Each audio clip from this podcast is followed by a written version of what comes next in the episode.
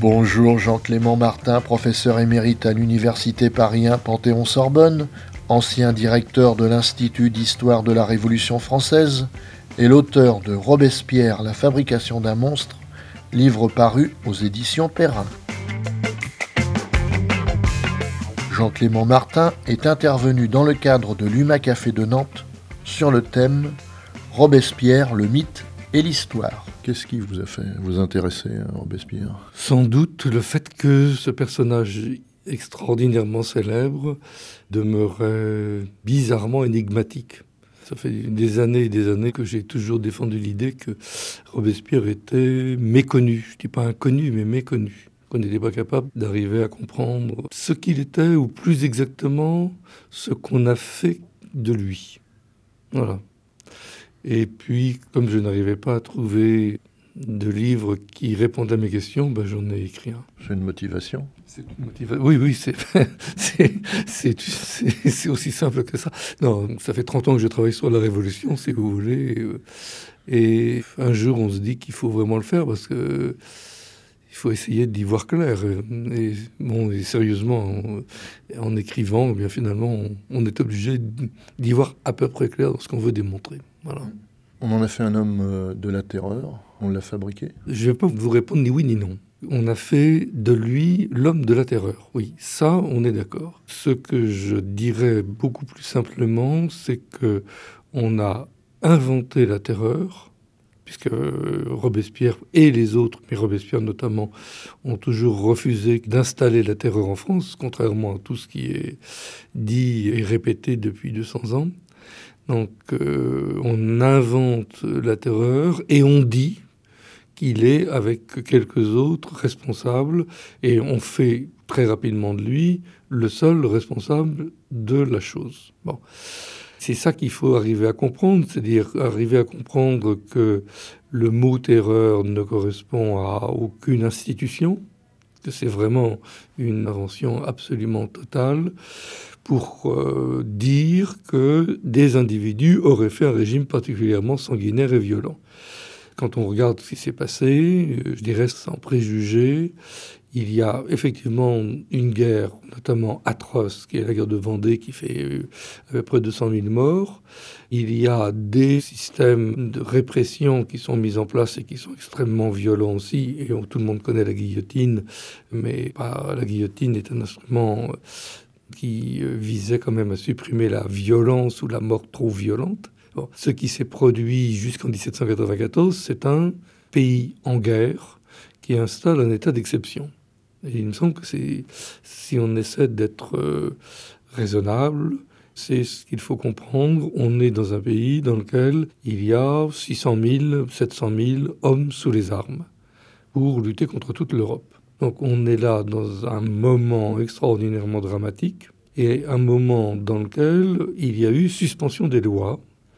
Ça, c'est tout à fait explicite à partir de décembre 1793. Et il y a eu une guerre civile particulièrement violente qu'on a laissé se propager, dans laquelle on a laissé des troupes mal contrôlées commettre un peu n'importe quoi. Est-ce que ça s'appelle la terreur au sens strict? Jamais. C'est-à-dire qu'il n'y a pas d'institution, il n'y a pas de loi, il n'y a pas de volonté de terroriser des gens. Et tout ça, ça va naître donc euh, post-mortem après l'exécution de Robespierre, tout simplement parce que c'est des personnes qui ont envoyé Robespierre à la mort veulent garder les bénéfices de la révolution dans laquelle ils ont trempé et qui leur a apporté le pouvoir et ne veulent pas, elles, porter la responsabilité de ce qui est, une fois la mort de Robespierre faite, dénoncé. Donc on est là dans, un double système de masquage de la réalité. La réalité très violente, la réalité très dure, cette guerre civile et cet état d'exception deviennent pour des raisons politiciennes, quelque chose de monumental, de phénoménal et d'incompréhensible. C'est bien ça qu'il faut avoir en tête. Et la deuxième chose, c'est que on va charger et on va charger rapidement lui seul, Robespierre, d'en être vraiment et l'instigateur et celui qu'il fallait éliminer pour que ça change. Donc ce, ce double système d'invention ne doit pas faire oublier la réalité de la brutalité de la situation avant, ni aussi la responsabilité que Robespierre a eue.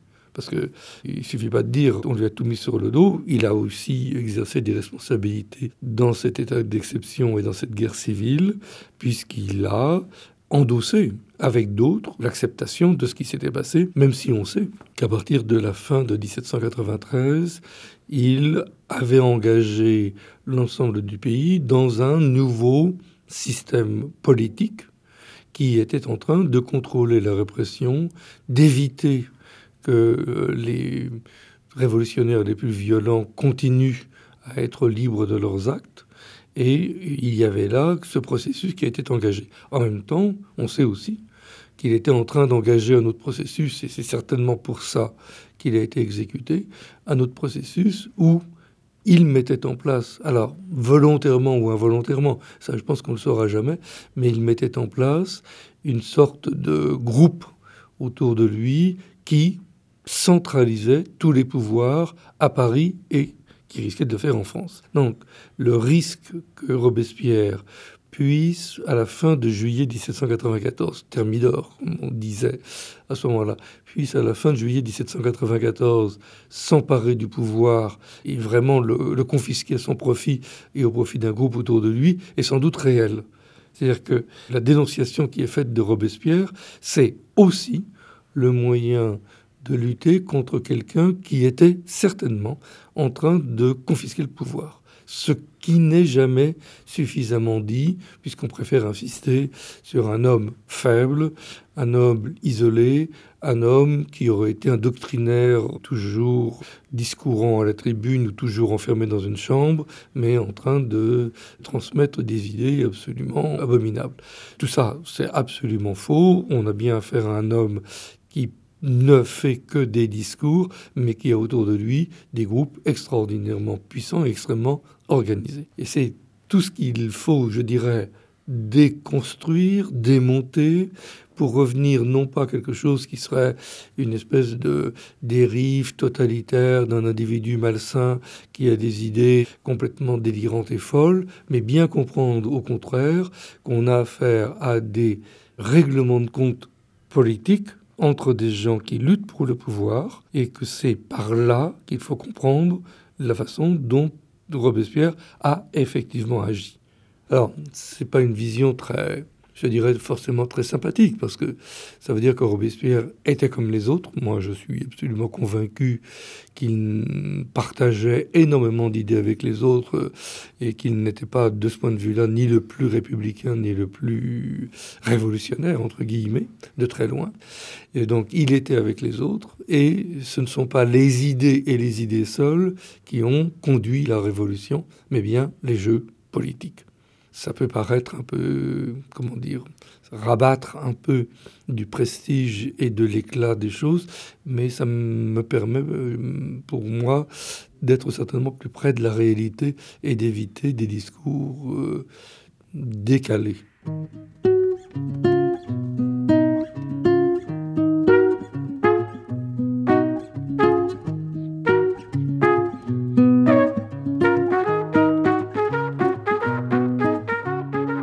Sont ces thermidoriens Alors les thermidoriens, c'est le nom qu'on donne à ceux qui envoient Robespierre à la guillotine. Et dans ces thermidoriens, il y a des gens du centre, on va dire ça comme ça, pour euh, faire bref, Barère. Il y a des gens qui sont un peu inclassables et qui vont se retrouver très rapidement dans des positions qu'on pourrait dire de droite, avec des idées libérales, c'est Barras ou c'est Alien. Il y a des gens d'extrême gauche, on peut le dire aussi comme ça, qui était beaucoup plus révolutionnaire que Robespierre, beaucoup plus républicain que Robespierre, c'est Billot-Varenne ou Collot d'Herbois. C'est-à-dire que ça correspond, ça s'enchaîne avec ce que je viens de dire tout de suite, c'est-à-dire que il y avait là un groupe de personnes autour de Robespierre qui ont craint, et je dirais à juste titre, qui ont craint que Robespierre ne s'empare du pouvoir.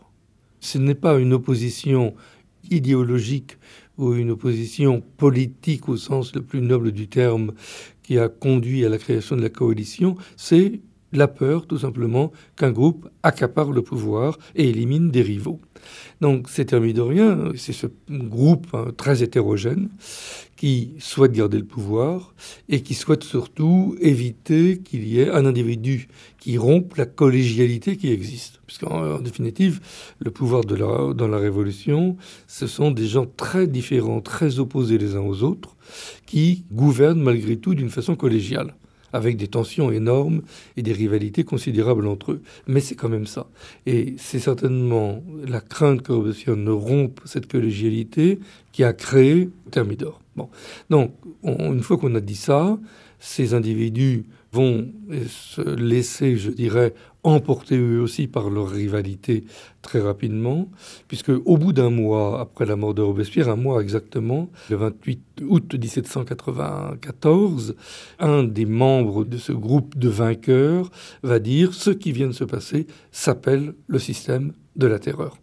C'est-à-dire que c'est vraiment un mois donc après la mort de Robespierre qu'on se met à parler de système de la terreur, le mot ayant toujours été refusé institutionnellement auparavant. Et quand Talien dit cela, c'est pour tout simplement ruiner le pouvoir de tous les gens avec qui il a fait le coup d'État et dont il veut se débarrasser.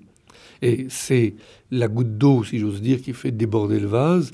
Talien ouvre là d'un seul coup des perspectives nouvelles, qui fait que non seulement il ne va pas réussir à éliminer complètement ses rivaux, mais surtout, il va permettre qu'une contestation générale naisse dans le pays et dise, mais si c'était la terreur, il n'y a pas seulement Robespierre, il y a tous les autres, et on veut vraiment changer de régime. Donc euh, ces thermidoriens sont des gens qui vont finalement très rapidement perdre le pouvoir et qui vont laisser la place derrière eux à ce nouveau régime qui s'appelle le directoire, dans lequel finalement ces individus vont jouer extrêmement peu de rôle.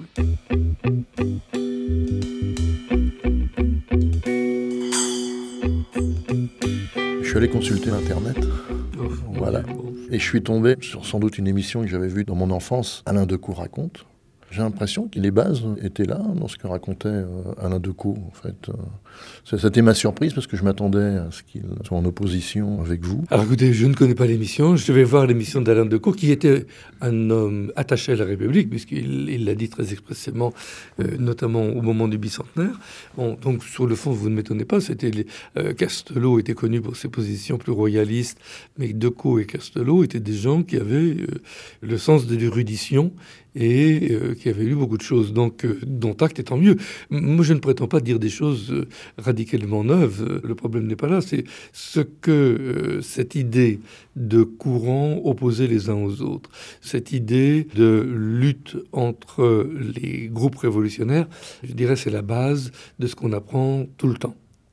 Donc, ce que je veux faire en insistant là-dessus, c'est de permettre de comprendre non seulement qu'il n'y a pas eu de, de décision, comment dire, unanime, de délire idéologique dans la Révolution qui aurait tout balayé et institué euh, quelque chose qui ressemblerait à la terreur nazie ou à la terreur stalinienne, parce que ça, c'est aussi ce qu'on trouve de très régulièrement sur Internet, et ça, ça me semble vraiment à combattre et à récuser.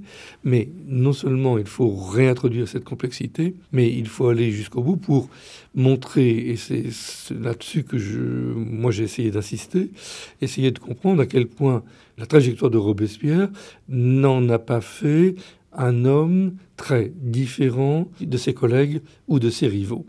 On le présente toujours comme un homme exceptionnel. Je ne dis pas qu'il n'ait pas de qualité ou des, défauts euh, tout à fait importants, mais il ne se distingue guère des gens qui l'entourent, des gens comme Barrère, des gens comme Carnot, des gens comme Billot-Varenne. J'ai pris des gens euh, très différents les uns des autres. C'est-à-dire qu'on a affaire là à un individu ordinaire, notamment dans le, moment où il est vraiment au pouvoir, c'est-à-dire 1793-1794, est un homme qui est souvent le porte-parole d'un groupe. Il parle rarement en son nom propre. Enfin, c'est quelque chose qu'il faut bien avoir en tête. C'est quelqu'un qui joue le jeu de la collégialité, c'est-à-dire qu'on ne peut pas le voir ni comme le prophète, ni comme le président de la Convention, ni comme je ne sais quel gourou qui inspirerait un virage. Jean-Clément Martin, l'auteur de Robespierre, La fabrication d'un monstre, livre paru aux éditions Perrin, est l'invité du magazine.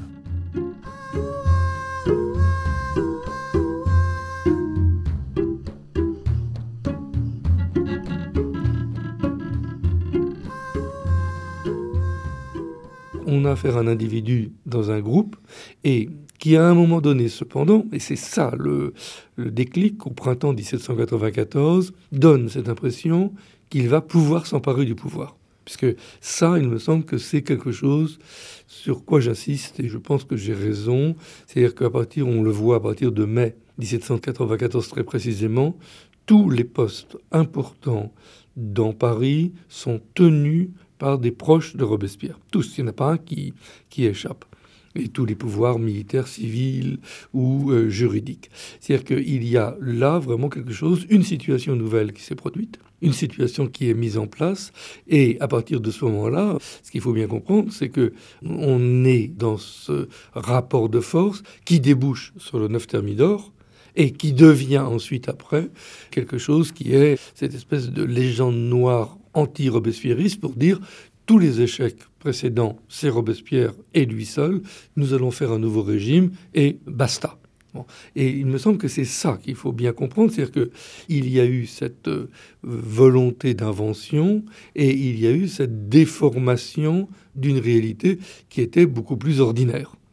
Et donc là, moi, ce qui me semble important de considérer, c'est d'insister sur cette espèce de grande unité de toute la période qui va de 1789 à 1815 sûrement, qui est une période dans laquelle, et notamment parce que ça fait toujours problème, la violence politique ou la violence utilisée dans des rivalités qui se transforment ensuite en opposition politique, cette violence-là, elle est commune au pays, qu'elle n'est pas particulière à un régime, particulière à un groupe ou particulière à un homme. Il me semble que c'est ça ce qu'il faut vraiment comprendre, ça n'excuse pas la violence, mais au moins ça permet de la comprendre, puisque toutes les émeutes les plus dramatiques ont commencé bien, enfin déjà en 1788, un an avant 1789. Donc, euh, donc c'est pas la révolution qui entraîne automatiquement ces violences, et que ces violences, on les voit durer notamment pendant les guerres impériales,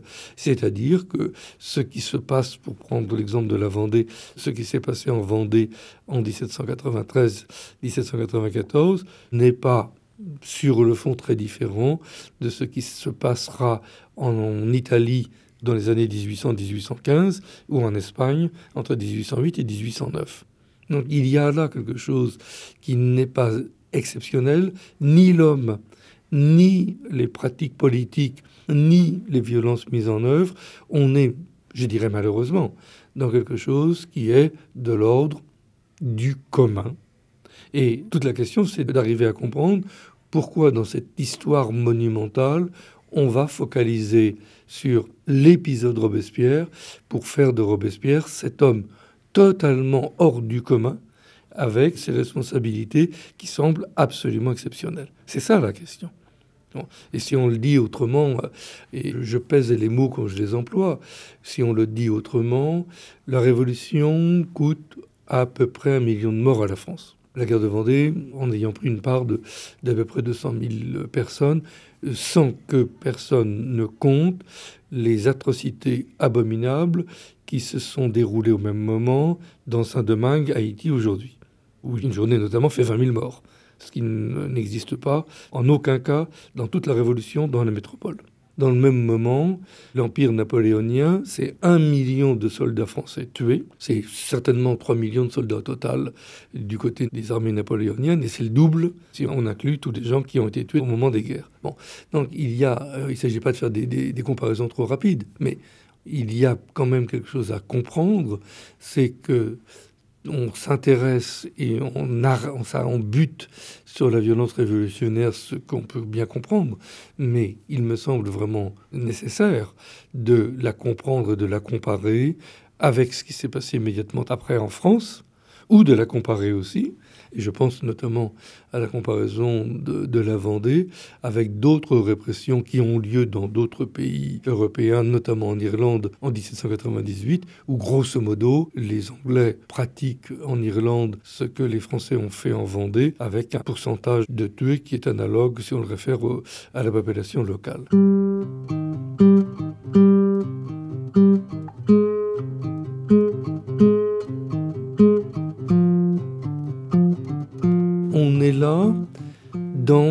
Chose qui est, je dirais, de l'ordre du commun, qui participe d'une époque.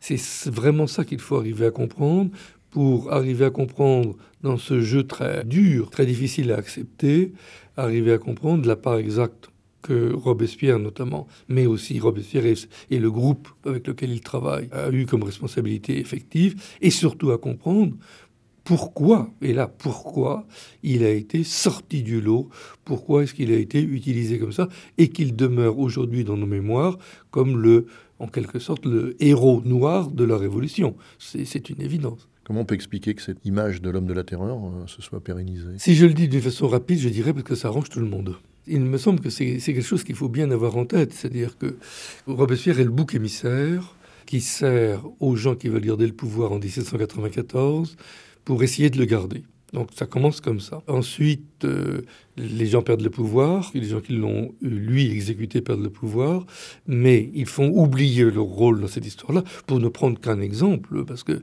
il est quand même connu ici à Nantes, c'est Fouché, qui est du pèlerin, qui a joué un rôle dans la répression de la Révolution à Nantes un petit moment, euh, qui est surtout l'homme de la répression à Lyon et aussi dans la Nièvre, et qui va faire oublier complètement ce qu'il a pu commettre, il était opposé à Robespierre, pour devenir le ministre de Napoléon, le consul etc. Enfin bon, c'est, euh, il fait une carrière quand même extraordinaire, et en, faisant oublier complètement qu'il ne s'est pas comporté mieux que Carrier ne s'était comporté ici. Donc euh, il y a un bouc émissaire qui est mis systématiquement en avant et qui va donc rester en quelque sorte là la personnalité dangereuse et sur laquelle il va y avoir, je dirais, cristallisation continuelle parce que si pendant l'Empire, Napoléon n'a pas envie de ranimer les guerres civiles et va essayer de faire un peu oublier la Révolution, au moment de la Restauration, quand euh, la royauté se remet en place, on va charger, et bien sûr, les révolutionnaires de tous les maux, et on va surtout vouloir montrer que la révolution a été une force absolument irrésistible, quelque chose contre laquelle on ne pouvait rien, qui était de l'ordre du satanisme, qui était de véritablement un cataclysme, et Robespierre là va être abondamment utilisé parce que il est alors là vraiment comme on, l'a déjà beaucoup chargé auparavant, tout va lui être mis sur le dos, et ça permet de faire oublier que ces royalistes, eh bien, ils n'ont rien fait pendant la Révolution, ni pour essayer de reprendre le pouvoir, ni même pour essayer de capter un peu l'opinion. C'est-à-dire que c'est très pratique d'avoir un individu mystérieux, dangereux, satanique, sur lequel tout le monde a des lumières, euh, parce que ça permet comme ça de dire, bon, euh, ce n'est pas de notre faute, nous n'avons rien fait. Et ça permet aussi de rentrer dans euh, la mode de l'époque. Hein. La mode de l'époque, c'est aussi cette grande désillusion après la Révolution, puisqu'on est rentré dans une époque, on va dire, bourgeoise, une époque qui est beaucoup moins digne d'être vécue, puisque ce n'est plus l'épopée des grandes guerres ou l'épopée de la Révolution. Et là, l'image de Robespierre et l'image de la terreur, ça va être utilisé largement par le romantisme. Un, pour condamner la Révolution, puis deux aussi, je dirais, pour rentrer dans le goût du temps et ce goût du morbide, ce goût des têtes coupées, enfin, tout ce qu'on va pouvoir trouver euh, là. Puis expliquer aussi, parce que ça, il faut le comprendre, je pense que c'est vraiment très très important, expliquer 30 ans ou 40 ans après, la rupture révolutionnaire. Les contemporains des années 1820-1830 n'arrivent pas à comprendre à quel point le monde a changé. Il faut absolument qu'ils renouent avec euh, le monde antérieur. Et l'image de Robespierre, euh, euh, de ce point de vue-là, est très pratique parce que ça permet vraiment, autour de Robespierre et de la terreur, eh bien, de renouer la chaîne du temps et de dire, ben voilà, il y a eu cette rupture, mais cette rupture, c'était vraiment des individus particuliers et on peut continuer, on peut recommencer à vivre en quelque sorte.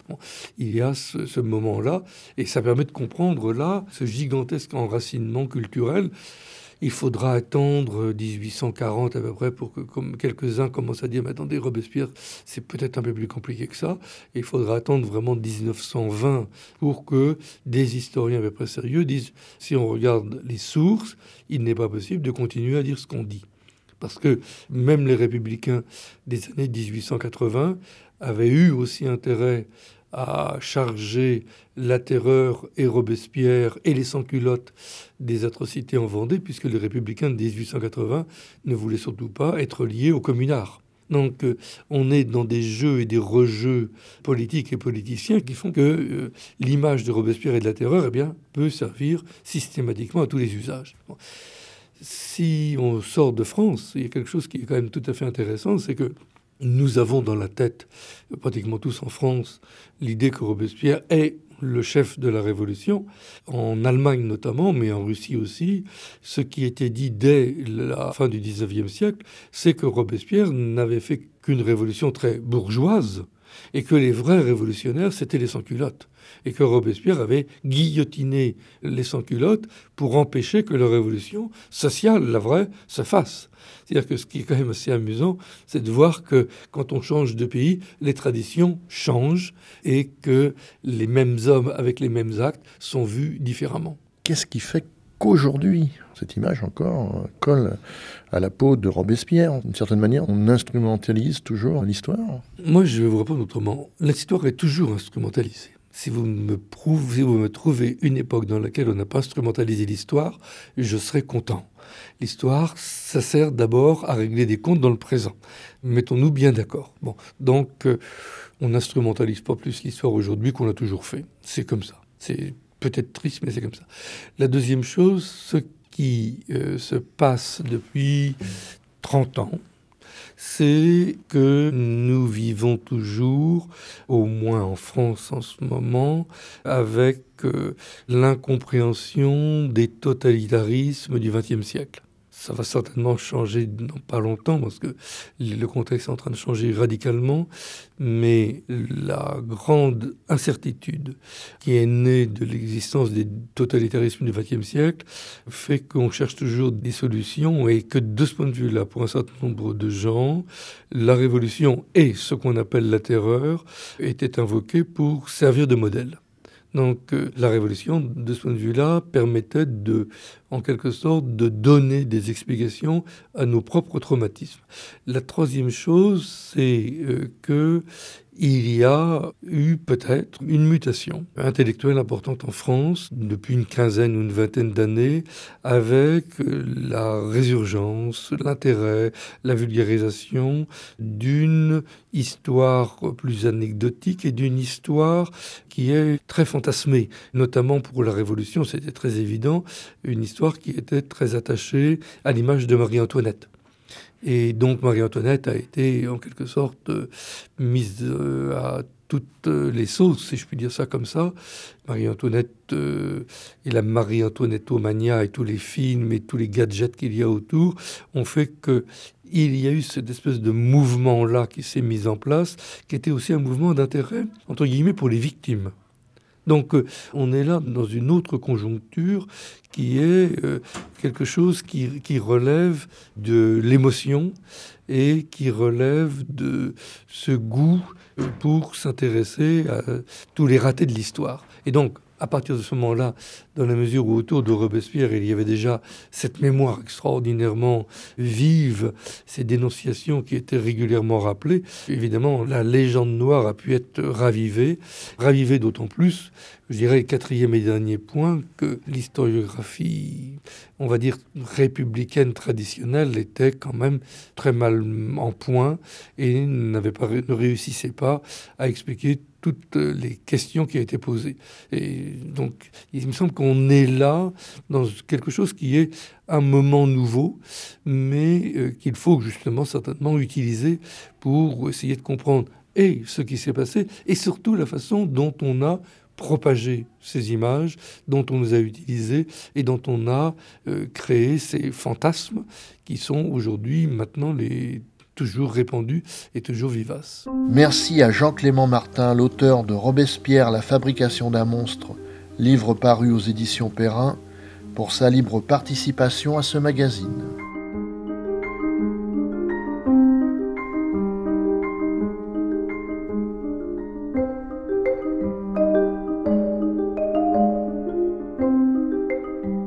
Ce que je dis ici, c'est ce que je dis ailleurs, euh, quel que soit le milieu dans lequel j'arrive et quels que soient les interlocuteurs que j'ai en face de moi. Donc je ne vais pas changer de discours. Ce que je, dis aussi, c'est je ne dis pas que Robespierre a fait des choses bien ou mal. C'est pas ça ce que je dis. J'essaie tout simplement de faire le bilan de l'action effective de Robespierre et j'essaie de le situer surtout avec ses rivaux et ses collègues. C'est surtout ça qui m'intéresse. Bon, c'est-à-dire d'essayer d'arriver à comprendre ce qui s'est effectivement passé. Ça, c'est la première chose. D'essayer ensuite de comprendre pourquoi cet individu, que je serais tenté quand même de dire un peu, c'est un peu de, un peu de la provocation, mais quand même un peu ordinaire à ce moment-là, parce qu'ils sont tous extraordinaires, tous les gens qui l'entourent. Donc il n'est pas plus différent des autres, mais comment cet individu qui ressemble vraiment à tous les autres, va être, lui, mis en avant continuellement pour des raisons politiciennes dont j'ai déjà parlé. Donc euh, la question n'est pas, si vous voulez, la question n'est pas de dire on va essayer de faire un bilan pour retrouver du bien, pour essayer de trouver du gris là où on met du noir. C'est pas ça la question. Il me semble que c'est pas ça. C'est d'autant moins la question que ce qui me semble vraiment essentiel, c'est d'arriver à comprendre pas seulement ce qui s'est passé il y a 200 ans, mais surtout ce qui s'est passé depuis 200 ans pour que nous en soyons encore là. C'est ça qui m'intéresse. C'est cette construction continuelle, c'est cette réinvention de Robespierre, c'est cet usage qui a changé selon les époques, mais qui s'est toujours mis sur les mêmes bases. Et arriver à ce moment-là à comprendre que l'écriture de l'histoire, c'est ce jeu collectif, et que c'est dans ces jeux collectifs que on bâtit aussi les sociétés qui, sont à venir. Bon, moi, c'est cet appel à être conscient de ce qu'on nous apprend, de ce que nous apprenons aux autres, qui me semble ce sur quoi il faut insister. Et l'exemple de Robespierre est de ce point de vue-là, alors là, totalement exceptionnel.